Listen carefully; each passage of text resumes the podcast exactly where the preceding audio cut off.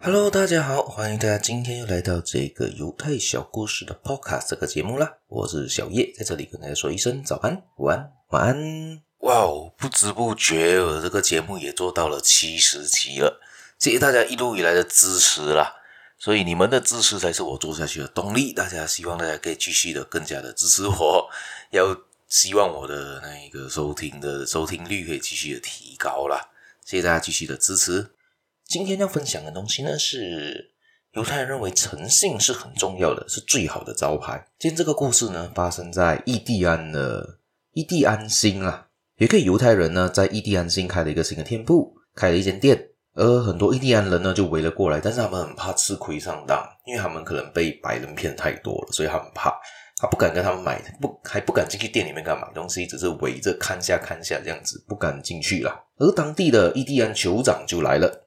啊！伊利安酋长刚进店门呢，就听见他大喊的说，大声的对着那一个呃犹太人说道：“哎，把你们的货品拿来看看，我要给自己买一条毯子，给我妻子买一块印花布。我的毯子需要付三块貂皮，印花布需要付一块貂皮。这样吧，我明天给你怎么样呢？OK 吗？”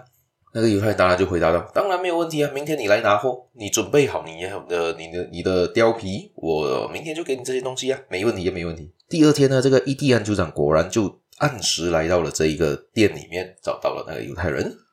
他他的他就备了一大包东西嘛，然后他的一大包的包包包里面装满了很多东西。进店后，他就打开他的包来看，嘿，来，我来还钱了，我来付账了。他就把他包包里面拿出四块貂皮放在台呃柜台上面。稍微犹豫了一会之后，他又抽出第五块。这是一块特别珍贵、特别稀有的貂皮，可以把它放在柜台上面，很爱惜的抚摸着那一块貂貂皮呢。呀，因为那四块貂皮特别太小了，所以我觉得我还是给你再加多一块吧。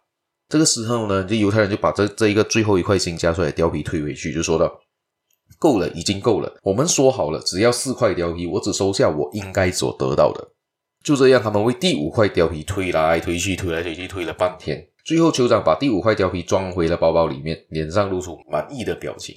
因为那一个印第安酋长呢，看了看这一个犹太人，就跨门了出去，对着他自己的族人喊道：“来吧，来吧，跟他做买卖吧，他不会骗我们的，他不是一个贪心的人。”接着转身又对那个犹太人说了一句话。你已经是我们印第安人的朋友。如果你刚刚收下最后一块的貂皮，我就叫他们不要跟你打交道，还会让他们把你的所有顾客赶走。但是现在不会了。就这样，这个犹太人的生意十分的火红啊，经常在店铺里面堆满了毛皮，抽屉里面也堆满了现金。这这个短短的这个故事告诉我们什么呢？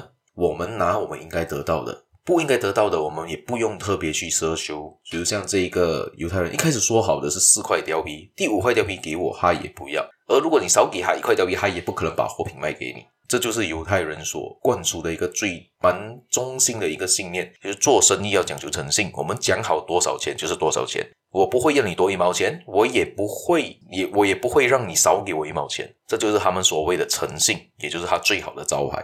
好，我今天故事也就分享到这一边，别忘了继续的订阅我，继续的收听我的节目，还有帮我的节目分享出去给你的亲朋戚友听听看。别忘了继续的帮我点赞、留言，让我知道你在想什么。谢谢大家，我是小叶，我们下一期节目再见啦，拜拜。